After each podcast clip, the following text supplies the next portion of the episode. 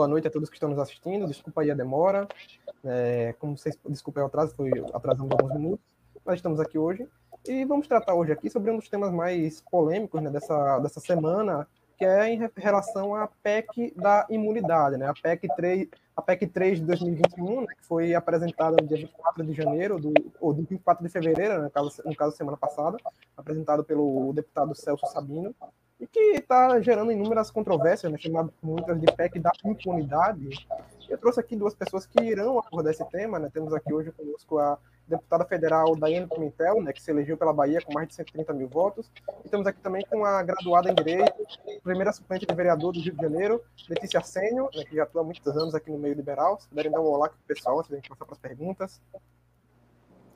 Olá, boa noite. É uma satisfação estar participando mais uma vez com você, Lucas. Já falei e vou reiterar esse seu trabalho é muito importante para levar conscientização para a nossa sociedade, viu? Um abraço, Led, estamos aqui, estamos juntas.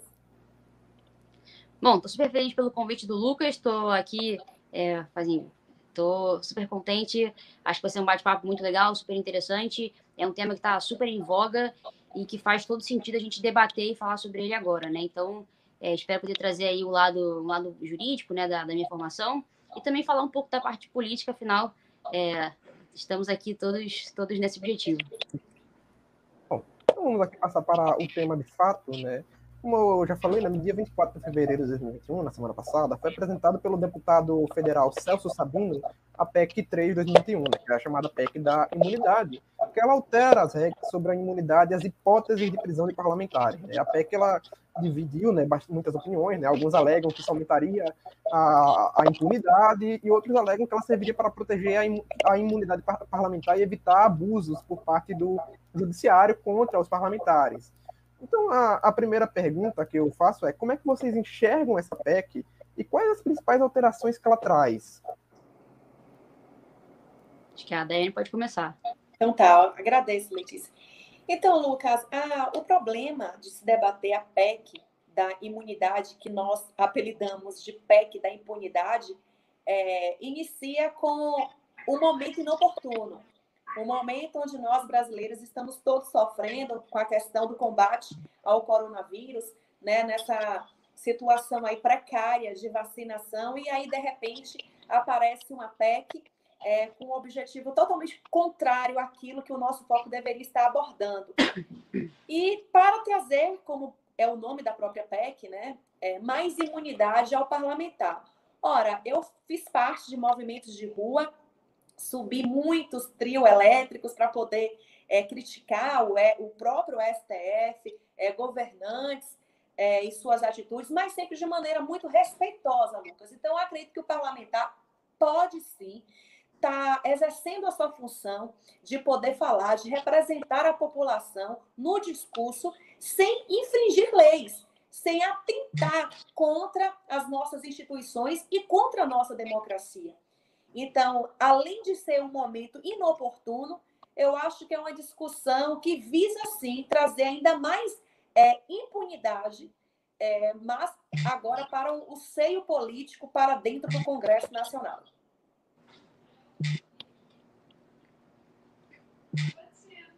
É, eu concordo, concordo aí com a, com a Daiane nesse aspecto. Eu acho que a, a, imunidade parlamentar ela não pode ser anarquia parlamentar, né? Que você fala o que você quiser, e não pode ter nenhum tipo de consequência. É, então, é, claramente o parlamentar ele pode falar, ele tem que se expressar, ele tem que ter liberdade dentro do cargo dele para poder exercer a função dele que ele foi eleito para aquilo ali, mas não pode simplesmente falar o que quiser ou atacar as instituições, né? A gente tem a separação dos três poderes, né? O judiciário, executivo, legislativo. A gente não pode usar da prerrogativa do cargo de parlamentar para poder atacar outras instituições. Então, eu acho que a PEC da impunidade, que é como a gente está chamando aqui, ela acaba protegendo, inclusive, as pessoas que justamente têm os interesses mais espúrios possíveis, né? Por exemplo, aquela questão é, da busca e apreensão, a gente não podemos fazer busca e apreensão na casa do parlamentar, isso é completamente absurdo, né? Pode fazer agora busca, busca e apreensão somente é, é, na, no, nas dependências do Congresso, da Câmara. na Câmara do Senado, é, não faz sentido nenhum, né? Então, é, acho que o parlamentar, ele, cada vez mais os políticos precisam entender que eles estão para servir a população e não para usar, no caso de privilégios e de, da posição que eles ocupam ali de representante da população, para se blindarem contra atividades espúrias. Então, estão aí 100% alinhado que essa PEC da impunidade é absolutamente absurda e é um tapa na cara na, da agenda anticorrupção que a gente tanto batalhou e que a gente tanto reivindicou na época do PT contra a Dilma, na época do impeachment, enfim, toda a questão da Lava Jato, que infelizmente também foi desmontada. E, enfim, a gente está de mal a pior e caindo cada vez mais no de transparência e compliance e anticorrupção no Brasil. Então vocês acreditam que seria, na verdade, muito mais uma PEC com intuitos escusos, né, de proteger a impunidade desses parlamentares, né, de protegê-los de crimes que eles venham a cometer do que necessariamente para proteger a imunidade, né? Então, seria tipo uma pauta, eles pegarem uma, pega, uma pauta legítima né, da defesa da imunidade parlamentar com, com segundas intenções nesse caso, né? De proteger a, a própria impunidade. Eu vou até mais além e deixo aqui o questionamento. É, logo depois de se prender um deputado bolsonarista é, por infringir essas leis que dizem respeito à falta de democracia é, a gente sabe que hoje a Câmara ela está a serviço do Palácio do Planalto, porque o presidente da Câmara, todo respeito à figura dele, mas ele foi eleito com o apoio do Palácio do Planalto.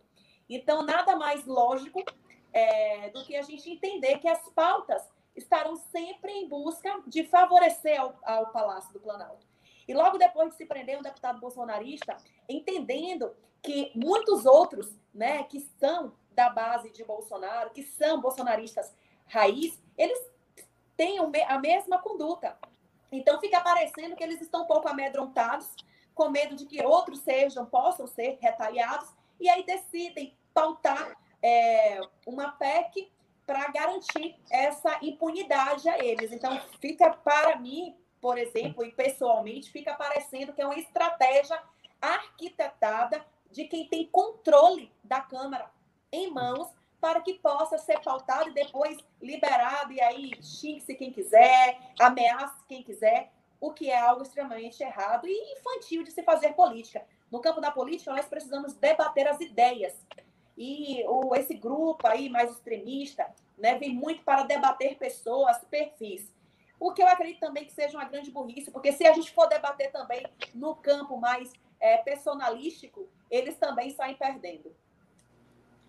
Então, você acredita que de alguma forma tem relação direta né, com a prisão do deputado Daniel Silveira, correto? Não tenho dúvida sobre isso, com uma justificativa muito pífia. Ah, porque prenderam um, um agente representativo que veio do povo, que fala o que o povo quer ouvir. Ora, o povo quer ouvir várias coisas.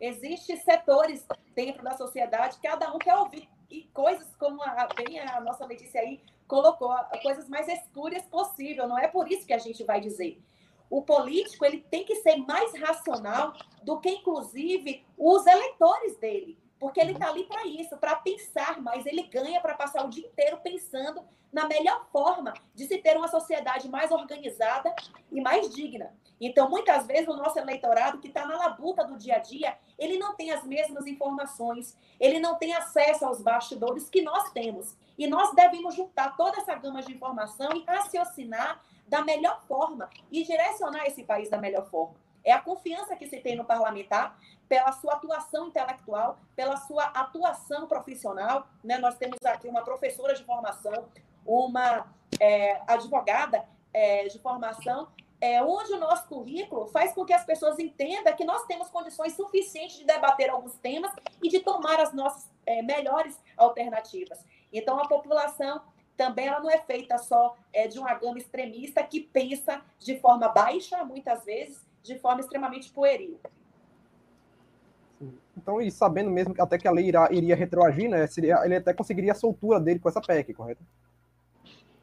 O deputado Daniel Silveira, no caso, ele conseguiria até mesmo a soltura dele com a PEC da imunidade, correto? Eu vou deixar a Letícia responder essa questão até pela questão jurídica da coisa, mas eu acredito que poderia ser usada sim. Olha, pelo, pelo que eu li na PEC, né, eu acho que, na verdade, sim, ele poderia, poderia ser solto porque é, qualquer tipo de lei que mude, no caso, a, a, a, legislação, e ela vai, no caso, favorecer o réu, favorecer a pessoa, no caso, que foi prejudicada, ela tem um status retroativo. Então, é, se eventualmente essa PEC passar, é, por ele ter agora já gozado de ainda mais imunidades, ele provavelmente seja solto sim.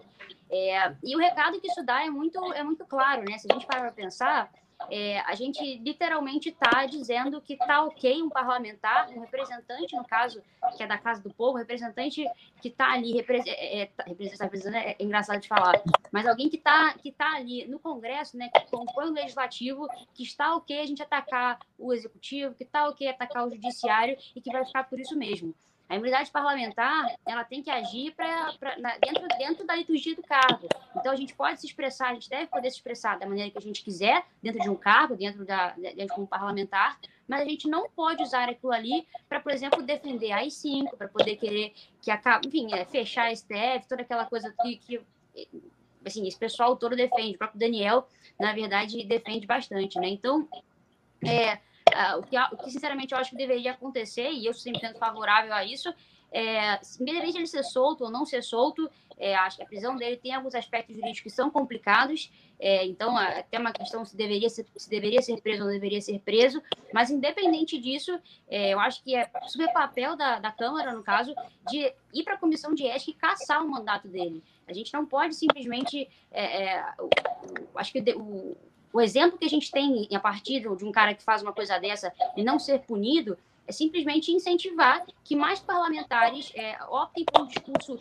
extremista, um discurso antidemocrático, um discurso que ataque, a, a, é, ataque no caso, a tripartição de poder, que é o que sustenta uma república, que é o que sustenta uma democracia, e simplesmente fique por isso, né? Então, é, é o que eu falei no início, né? A imunidade parlamentar, ela não é anarquia. A gente não pode simplesmente é, falar o que quiser e não ter nenhuma consequência. Ele, enquanto parlamentar, tem que respeitar a liturgia do cargo e ele tem que agir de acordo com o que um, representante do povo está fazendo na Casa de Leite. Bom, e na quinta-feira, né, dia, dia 25, né, um dia após a apresentação da, da PEC, o deputado federal Kim Kataguiri ele acionou o STF para paralisar a tramitação da PEC. Né, segundo o Kim, a PEC não teve o número mínimo de assinaturas, né, para que pudesse entrar em pauta. E ele também afirmou que a PEC seria inconstitucional. Inclusive, foi um comentário também do, do professor que comentou aqui, né, do professor doutor Cabreira, né, sobre que a PEC da imunidade ela é inconstitucional e que o ministro Barroso irá julgar caso essa heresia jurídica passe. Né, e o Kim ele acionou o STF para paralisar a tramitação da PEC, e para ele a PEC também, ele também afirmou que a PEC seria inconstitucional. Então, na visão de vocês, né, começar pela Letícia, né, que é graduada de Direito, na visão de vocês, há inconstitucionalidade na PEC, no, na PEC da imunidade? E a, a qual ação cabível o STF nesse caso? Eu falo, a Daiane fala. Eu acho que foi uma pergunta bem direta, né? Sobre Exato. É. Olha, é, a gente pode questionar que sim, a inconstitucionalidade em alguns pontos, e não somente a inconstitucionalidade, mas também a, quais aspectos ela quer falar. A gente vê, por exemplo, a lei de ficha limpa, que é uma das poucas leis que veio aí de iniciativa 100% popular, né, que é justamente para barrar é, é, quem, no caso, tem condenação em segunda instância, e a própria PEC ela fala de mexer nisso, né? ela fala de condenação é, em duas instâncias, enquanto a própria lei da ficha limpa fala em condenação no órgão colegiado. Então, hipoteticamente, isso pode ser interpretado para que a pessoa só possa, só fique considerado, quem, quem no caso foi condenado, só possa ficar inelegível se ele for condenado no próprio STJ, né? Então, isso abre, abre mão, abre margem de interpretação para uma série de coisas é, que são muito complicadas e que, inclusive, atacam a vontade popular, né? Porque a lei da ficha limpa, ela foi uma lei de iniciativa popular e que a gente passou aí, é, é, foi um sufoco, uma das poucas iniciativas que, de fato, passou e que ela deve ser respeitada, né? Então, assim, é, é, a gente pode falar de alguns aspectos que são complicados nessa lei, é, e o Supremo, o papel, o papel do Supremo nisso, é, eles meio que serve como guardião da Constituição, né? Então, ele tem que olhar é, qualquer tipo de projeto e analisar se ele fere, no caso, a própria Constituição Federal, os princípios né, da, da própria Constituição Federal. Então, acho que o papel do, do, do Supremo vai muito nisso, né, de analisar a inconstitucionalidade e aí, no caso, sendo considerada inconstitucional, é, garantir, no caso, que ela seja, seja considerada inconstitucional e que ela não vale, que ela não, não seja cumprida é, no, no, Brasil afora. Bom, é, comentar. Não, muito bem colocado pela Letícia. Lembrar que a pressão popular, como ela salientou aí, né, trouxe a lei da ficha limpa e também a pressão popular fez com que essa PEC não fosse né, adiante. A população não aguenta mais saber que os políticos trabalham em benefício próprio, sobretudo numa situação qual estamos vivendo, e lembrar que seria um precedente aberto, não só porque a política brasileira ela não só faz dentro do Congresso, não só existem deputados federais e senadores, mas existem né, uma gama aí de políticos, vereadores, prefeitos, e isso abre espaço para que as pessoas estejam o tempo inteiro afrontando a democracia, afrontando as instituições da maneira mais pueril possível. São passíveis de críticas? Todos nós somos. Eu escuto críticas a mim o tempo inteiro. Eu faço críticas sempre que necessário, mas com responsabilidade. Eu acho que o papel do político também é esse: saber medir, saber balancear e passar o seu recado sem ser alvo né, de atitudes antidemocráticas, de agressões verbais, de estimular a população a querer agredir os políticos, os guardiões é, das nossas leis, é, nas ruas, nos aviões, é, nos aeroportos da vida. Então, há de se ter essa consciência, sobretudo porque muitas vezes o bastidor da política ela é muito mais lotada de informações e embasamento, tanto jurídico aí, como está sendo a, a, aqui a Letícia está pontuando, como o político propriamente dito. É, Daiane, você que está no, no Congresso, né, agora é uma pergunta que eu acho que é muito apropriada para você, né? A PEC que, ela, que foi apresentada no dia 24, ela seria colocada para votação na sexta-feira passada, dia 26 algo que até surpreendeu pela agilidade. No entanto, né, na falta de consenso entre os partidos políticos, o Arthur Lira ele desistiu da votação e mandou a PEC para ser avaliada em uma comissão primeiro. É, então, tipo, teria Lira desistido para evitar uma derrota, que é o que muito se comenta, ou o que, e o que motiva essa, essa agilidade na votação da PEC por parte do Arthur Lira, por parte do, da classe política?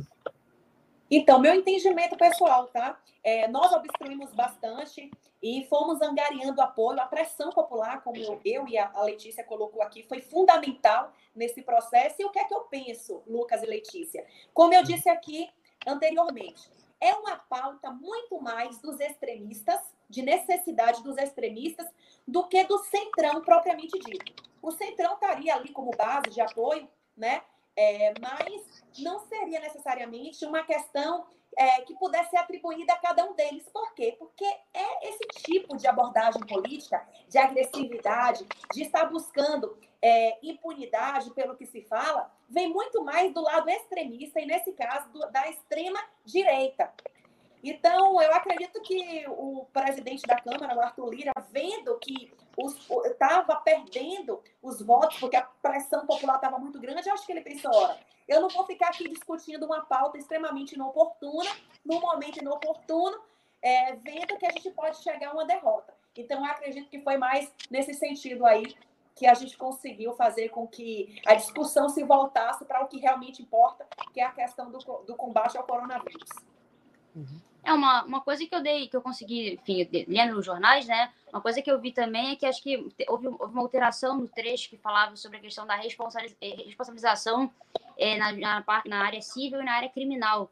E que aí eu acho que o Lira concedeu e alterou o texto, que foi uma, uma demanda, acho que é do próprio PT, estava falando sobre isso. E aí, depois disso, teve uma galera do próprio PSL falando que não concordava e que iria, não votaria então a favor.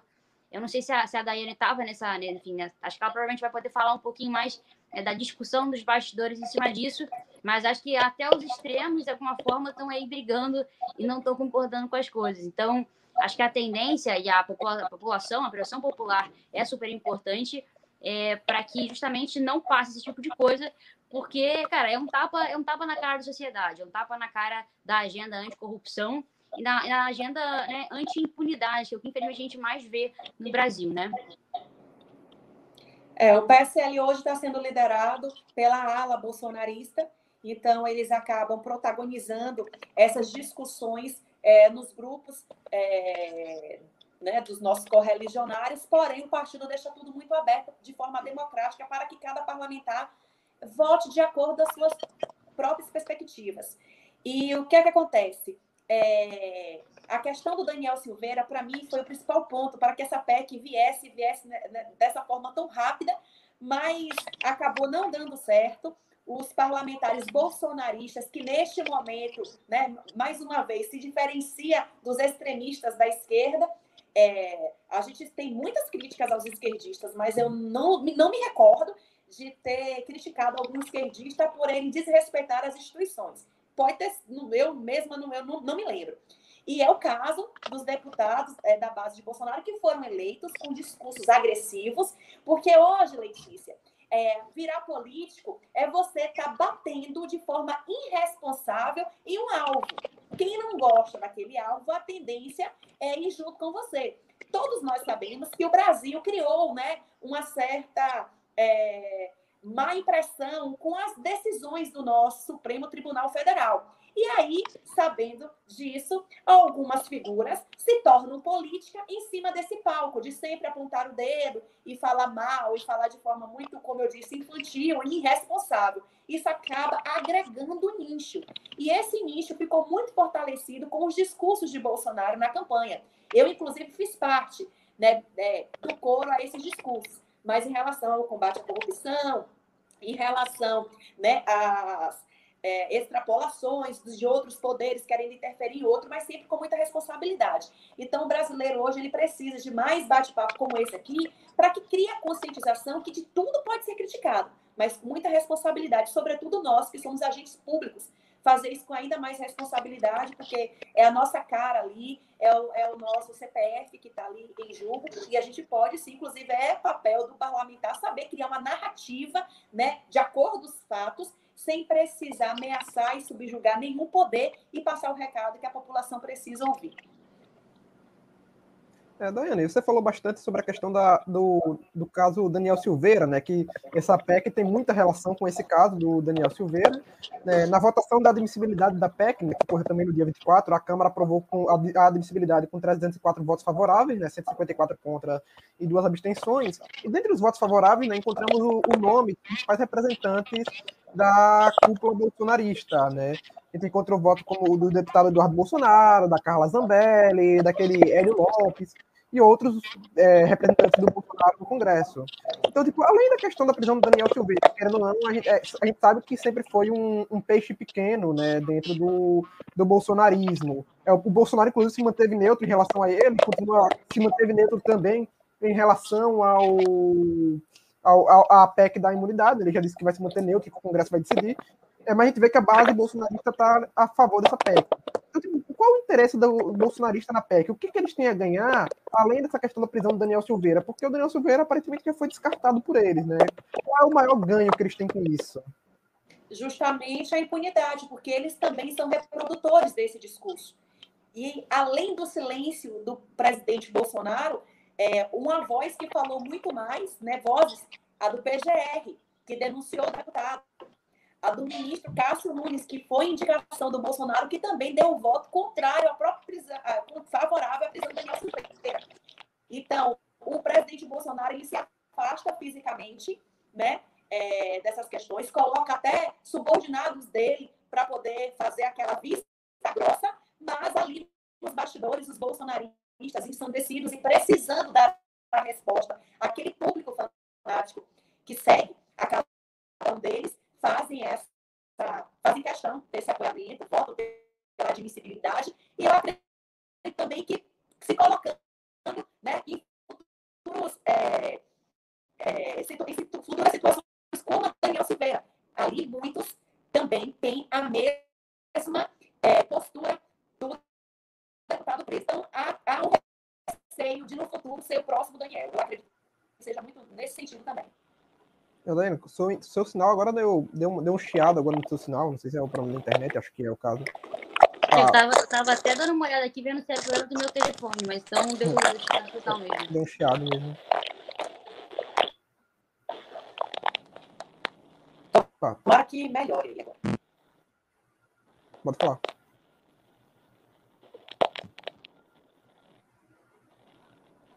Consegue ouvir normal agora? Vocês me escutam? Escuto, escuto, mas tá, tá dando chiado. É, pode ser que seja problema é, é, da rede de internet. É, e aqui no aparelho tá tudo ok. Uhum, tranquilo. Mas deu para entender, deu para entender. Você tá muda, Letícia. Não, me, mutei para não, não fazer chiado. É, mas é, eu, concordo que com certeza tem muito a ver com relação a, ao Daniel, né?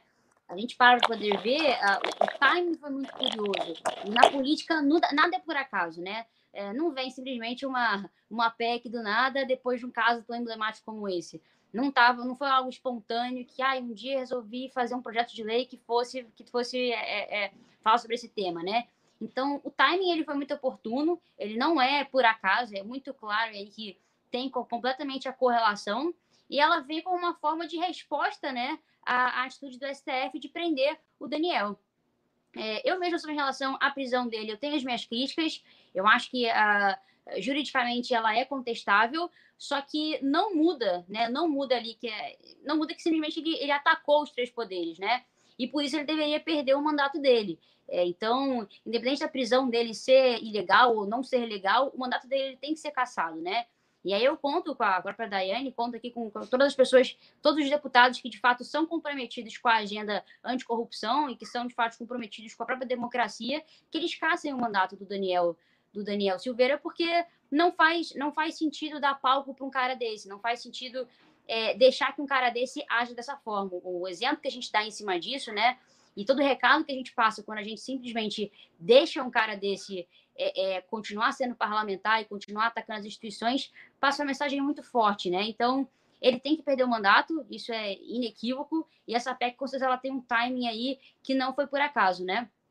E, e aproveitaram, no caso, uma deixa de um cara que, com certeza, já foi praticamente descartado pelo próprio bolsonarismo, mas aproveitaram essa deixa para tentar pra, pra, é, aprovar, no caso, uma PEC que carrega uma série de situações extremamente problemáticas, né? Como citei aqui, por exemplo, é, em relação a ataca ali a lei da ficha limpa, é, ataca a questão da busca e apreensão. É absurdo, por exemplo, a gente não poder querer agora que não faça mais busca e apreensão na casa do parlamentar, né? Então, se o cara quiser, é, se o cara quiser cometer qualquer atividade espúria, seja ela qual for, qualquer ato ilegal, é só, por exemplo, ele colocar as coisas, que a operação ilegal na casa dele, porque lá não pode entrar. É, e, e, não faz sentido nenhum, né? É, parlamentar, o político, ele não tem que ser tratado como alguém é, superior, alguém que está acima da lei, ou alguém que tem que ter mais privilégios. O político, muito pelo contrário, né? Ao se expor na vida pública, ele tem que estar disposto a ter a vida dele muito mais fiscalizada do que o cidadão comum. Porque o cidadão comum, que representa basicamente ele mesmo enquanto indivíduo, ele não tem que prestar contas para terceiros. O político tem. O político ele foi eleito por é, dezenas de milhares de votos, ou enfim, ele está ali exercendo a função de representante. Então, ele tem que ser mais, mais fiscalizado do que qualquer outra pessoa. Isso vale aí para o legislativo e para o executivo. É, a vida pública, né, quando você se candidata para um cargo público e se elege, no caso, para representar o povo, é, a população, de certa forma, pela democracia representativa, você tem que sim é, abrir mão de certas coisas só para privacidade. A Daiane caiu aqui, mas já está voltando. Estou aqui anotando aqui algumas perguntas da plateia. Né? Uhum. Aqui, por exemplo, a Cecília Guzmão, pergunta tão interessante, né? Como essa PEC poderia afetar a economia?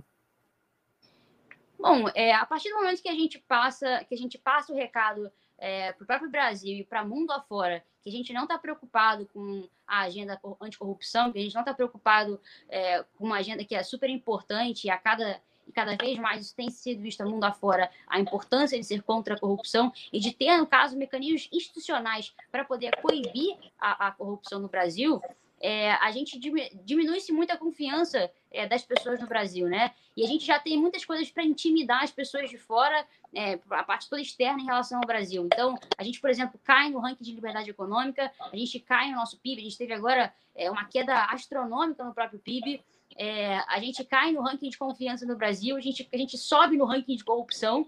Né? Então, para quem veio de fora, o Brasil está de mal a pior, né? E aí, acho que isso é mais um golpe, né? É mais uma pancada que a gente tem negativamente sobre a visão do mundo em relação ao Brasil. E com certeza, é, quem eventualmente pensa em, em, investir no Brasil ou, participar de qualquer coisa que envolva, no caso, qualquer atividade com o governo, vai pensar duas vezes. É, eu não tenho a menor dúvida que é, a gente pega aí a, a lei de contratos, né? A lei de contratos, licitação, ela já, já, já cada vez mais a gente tenta renovar ela para que se torne é, é, mais difícil no caso de, de fazer, enfim, fazer atos de corrupção, vamos colocar dessa forma, é, mas está muito aquém. né? Então a fiscalização está muito aquém, a, a agilidade do judiciário está muito aquém. Então, se tudo além disso a gente permitir é, que tenha mais impunidade, a gente com certeza vai afastar pessoas que pensam em iniciar negócios no Brasil, ou que pensam em investir no Brasil, ou que pensam vir ao Brasil, né? Eu, pelo menos, é, cada vez que eu vejo aí é, países saindo em capa de corrupção ou atentando contra as liberdades individuais, as liberdades econômicas, eu me sinto mais desestimulada a ir para ele ou qualquer outro tipo de coisa. Então, eu acho que vai afetar tanto a parte de turismo, quanto a parte econômica, quanto a parte institucional.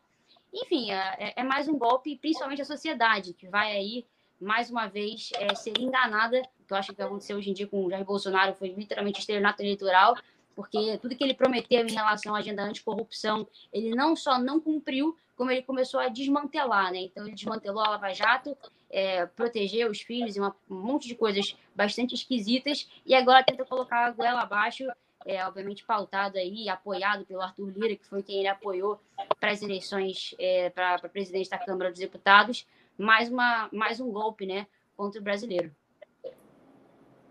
A Daiane voltou? Consegue falar, Daiane? Voltei, perdão, a queda aqui de energia, mas eu ouvi as, as palavras finais de Letícia, sensacional, é, é isso mesmo. E assim, Letícia, eu não sei se você conhece é um pouco da minha história, mas eu abri mão é, dos likes, né, da popularidade, para poder levar esse recado à população. Eu acredito que a minha formação como docente é, me estimula muito a fazer isso. É, a, a perda, é, talvez, de um eleitorado mais fanático, né? a perda política, é, não, é, é, não é suficiente para poder me estagnar desse processo de chegar aqui e falar isso que você acabou de dizer. Inclusive, lhe parabenizo pela sua coragem, sendo você é, uma vereadora do Rio de Janeiro, você deve saber muito bem o quanto é perigoso poder se colocar contra a família Bolsonaro, sobretudo dentro do território familiar deles. Mas parabéns pela coragem. Que bom ter uma mulher na política fazendo todo esse, esse grande feito aí, contribuindo com a política é, do estado do Rio de Janeiro. E precisamos disseminar isso cada vez mais. Inclusive, nós estamos hoje aqui, hoje aqui discutindo uma PEC é, que é a PEC, né, conhecida como a PEC da impunidade, porque o governo que deveria ser o principal agente contra esse fator é o governo que mais estimula hoje a corrupção no nosso Brasil. Opa, será que ela caiu? Eu acho que caiu de novo. É, bom, fico super feliz aí por ter a participação dela. É, eu sempre, eu sempre incentivo, sempre incentivo muito a participação de, de mulheres na política, né? Eu acho que Agora, por exemplo, no Congresso Nacional, a gente tem 15% de mulheres e eu acho que a gente deveria sempre incentivar a participação voluntária de mulheres na política, né? E não, não precisa de cota, não precisa de coisa, mas incentivar que mais mulheres estejam participando e que queiram representar e ser, se tornar vozes políticas, agentes políticos, lideranças políticas, né? Então, fico super feliz agora da, do mês da mulher, né? Que agora vai ser dia 8 de março também.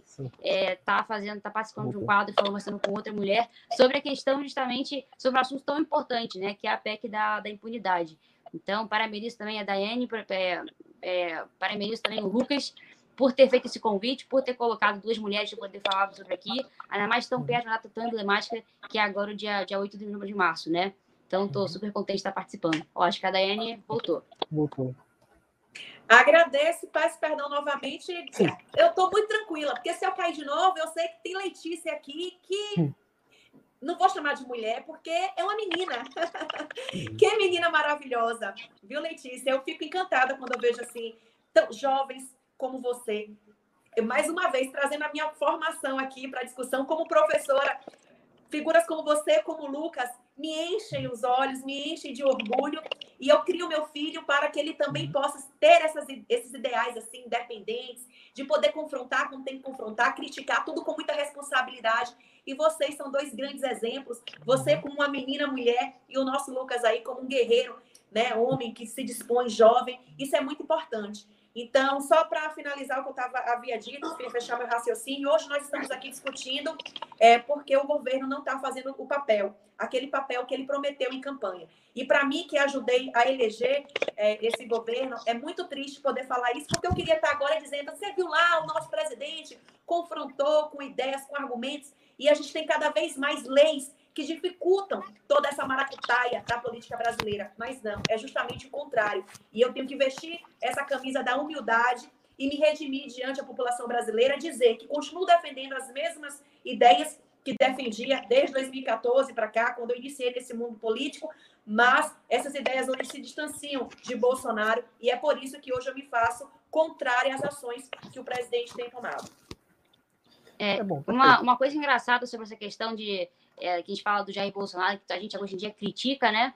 É que, na verdade, é, o pessoal fala, não, você está torcendo contra o Brasil, e na verdade é justamente o contrário, torcendo a favor do Brasil. Justamente por torcer a favor do Brasil, que eu não posso é, apoiar um governo que cometeu estelionato eleitoral, né? Que prometeu liberdade econômica e está entregando nenhuma privatização que está falando de agenda anticorrupção e está protegendo o filho, passando PEC da impunidade é, e esse tipo de coisa, né? Então, é, justamente por a gente ser, por a gente ser a favor do Brasil, a gente querer que o Brasil dê certo, é que não tem como se manter e se apoiar e estar presente junto de um governo que absolutamente joga contra o que prometeu durante a campanha e está jogando reiteradamente contra o Brasil. É, Perfeito. É, vocês, vocês estariam dispostos a responder mais algumas perguntinhas que tem aqui da plateia?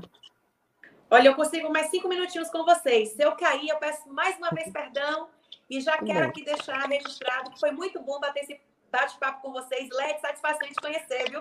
Você é uma linda guerreira. Pegue firme, pegue forte e venha, que precisamos mesmo de mais mulheres como você. E Lucas, como sempre, fazendo um papel fenomenal, viu? Tô sempre ligadinho em você, Lucas. Muito obrigada. Te parabenizo em nome do, da nossa nação. O papel que você faz é muito importante para abrir a mente e conscientizar os jovens, os tiozões aí da internet, do Zap também. Eu tenho certeza que eles estão te acompanhando. Eu que agradeço. Bom, acho que essa pergunta aqui, Daiane, já que você vai ter que sair agora, essa pergunta acho que é até para você, que você estava falando do deputado, que a Cecília Guzmão perguntou qual é a linha tênue entre liberdade de expressão e ameaça à democracia. A própria pergunta já responde, ameaça, né? Quando você ameaça a existência e o direito do outro, né? Nós já temos aí esse conflito entre a liberdade de expressão e essa atitude antidemocrática. Quando você agride verbalmente, quando você xinga, quando você ameaça, quando você quer amedrontar, como parlamentares fizeram, parlamentares desse nicho, em dizer que iam até a casa dos familiares do ministro Alexandre de Moraes, você cria nos familiares daquele ministro, poderia ser de qualquer outra pessoa, né, sentimentos que elas não podem corresponder. Você pega a trajetória de um político, de um agente público e você joga na conta da família. Você amedronta filhos, você amedronta paz e os pais e muitas vezes você amedronta sem razão. Então, tem, tem que ter sim, tem que se estabelecer essa diferenciação entre a liberdade de expressão. Nós estamos aqui hoje usando da nossa liberdade de expressão para dizer o que nós uhum. pensamos, e em momento algum, nem o Lucas, nem a Lete, nem eu, é, amedrontamos, ameaçamos ninguém. Com muita responsabilidade, a gente consegue fazer né, um diálogo bacana, sem precisar, como ela usou um termo aí que eu vou começar a usar já aqui, né, sem ser anarquista. A anarquia, né, ela está muito mais próxima é, dos anseios antidemocráticos do que a liberdade de expressão. É, eu falei aí sobre a questão da, da anarquia parlamentar, né? Que liberdade de expressão e imunidade parlamentar não pode ser uma anarquia parlamentar. Então, a gente não pode usar da prerrogativa do cargo para atacar uhum. instituições e atentar, no caso, contra outras instituições, né? Então, acho que a, a, a linha, a linha tênue, no caso da liberdade de expressão e, a, e a qualquer tipo de ameaça, né? É justamente se você usa a sua liberdade de expressão para ameaçar a outra pessoa, né? Se você usa para ameaçar alguém ou ameaçar uma instituição. Uhum. Então, quando a gente vive numa democracia, quando a gente vive dentro de uma, de uma república, a gente via e ataca as, instituições, né? Você pega para ler, por exemplo, a, a República de Cícero, né? Cícero já falava, isso aí, isso aí não é uma coisa de hoje, é, é Roma, isso aí, Roma, há muitos e muitos anos atrás, ele já fala da importância das instituições, ele já fala da importância da instituição para a república, né? E a própria democracia, ela também fala sobre isso. Então, a partir do momento que você está usando da sua liberdade de expressão, de poder falar alguma coisa para ameaçar os outros, para querer cercear os outros, para querer querer atentar contra os outros, é, você está usando essa liberdade de expressão de uma maneira nociva, de uma maneira que você está querendo prejudicar o outro. E aí, o próprio Locke fala que se você usa da sua liberdade, da sua propriedade, alguma outra coisa, para preferir, prejudicar o outro, automaticamente você está usando aquilo ali de maneira equivocada, né? Então, é, justamente o que a gente está querendo defender aqui, que a gente está querendo falar, é, é, basicamente bom senso, é consciência. É, é, ter bom senso e ter consciência e respeitar a liturgia do cargo, coisa que o Daniel não fez e ele tem que sofrer as consequências por isso. Perfeito. Só para complementar aí a questão teórica da coisa, trazer aqui os preceitos conservadores, né? O nosso conceito de prudência é um grande norteador né? E com certeza as atitudes desses extremistas, hoje nós estamos aqui discutindo especificamente os extremistas da direita, não são atitudes prudentes. E aí mais uma diferenciação entre a liberdade de expressão e o atentado né, violento, verbal, físico contra as instituições e as pessoas que formam essas instituições. Então, tem que se ter muita prudência para poder discutir política.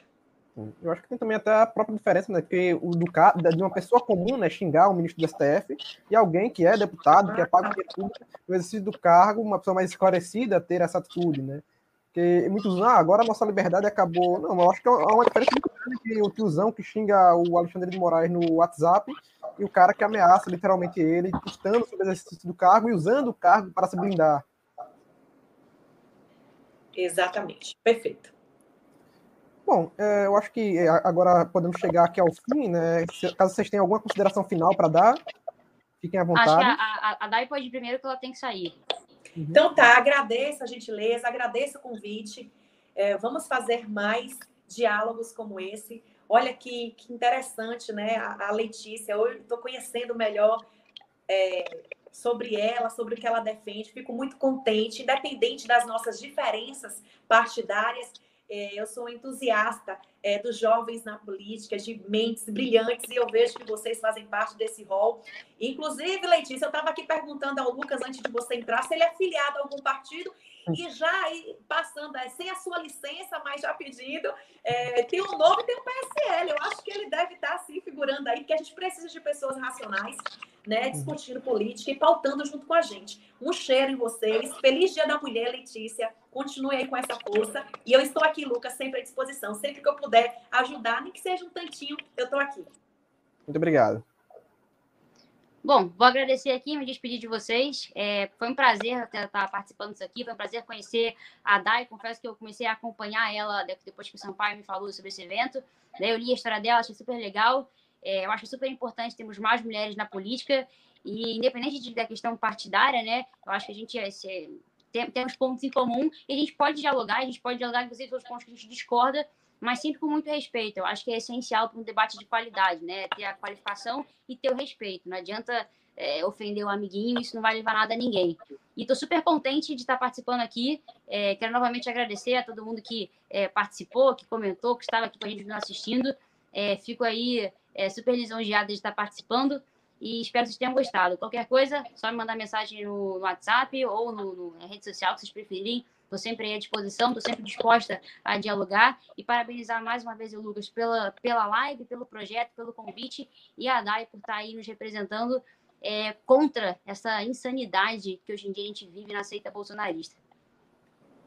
Bom, eu agradeço aqui as duas por terem topado participar, agradeço né, a todos que estão nos assistindo e é isso. Quem gostou, se inscreva no canal. As redes estão na descrição. As redes da Letícia e da Daiane também estarão aqui na descrição. E é bom acompanhar o trabalho delas, né?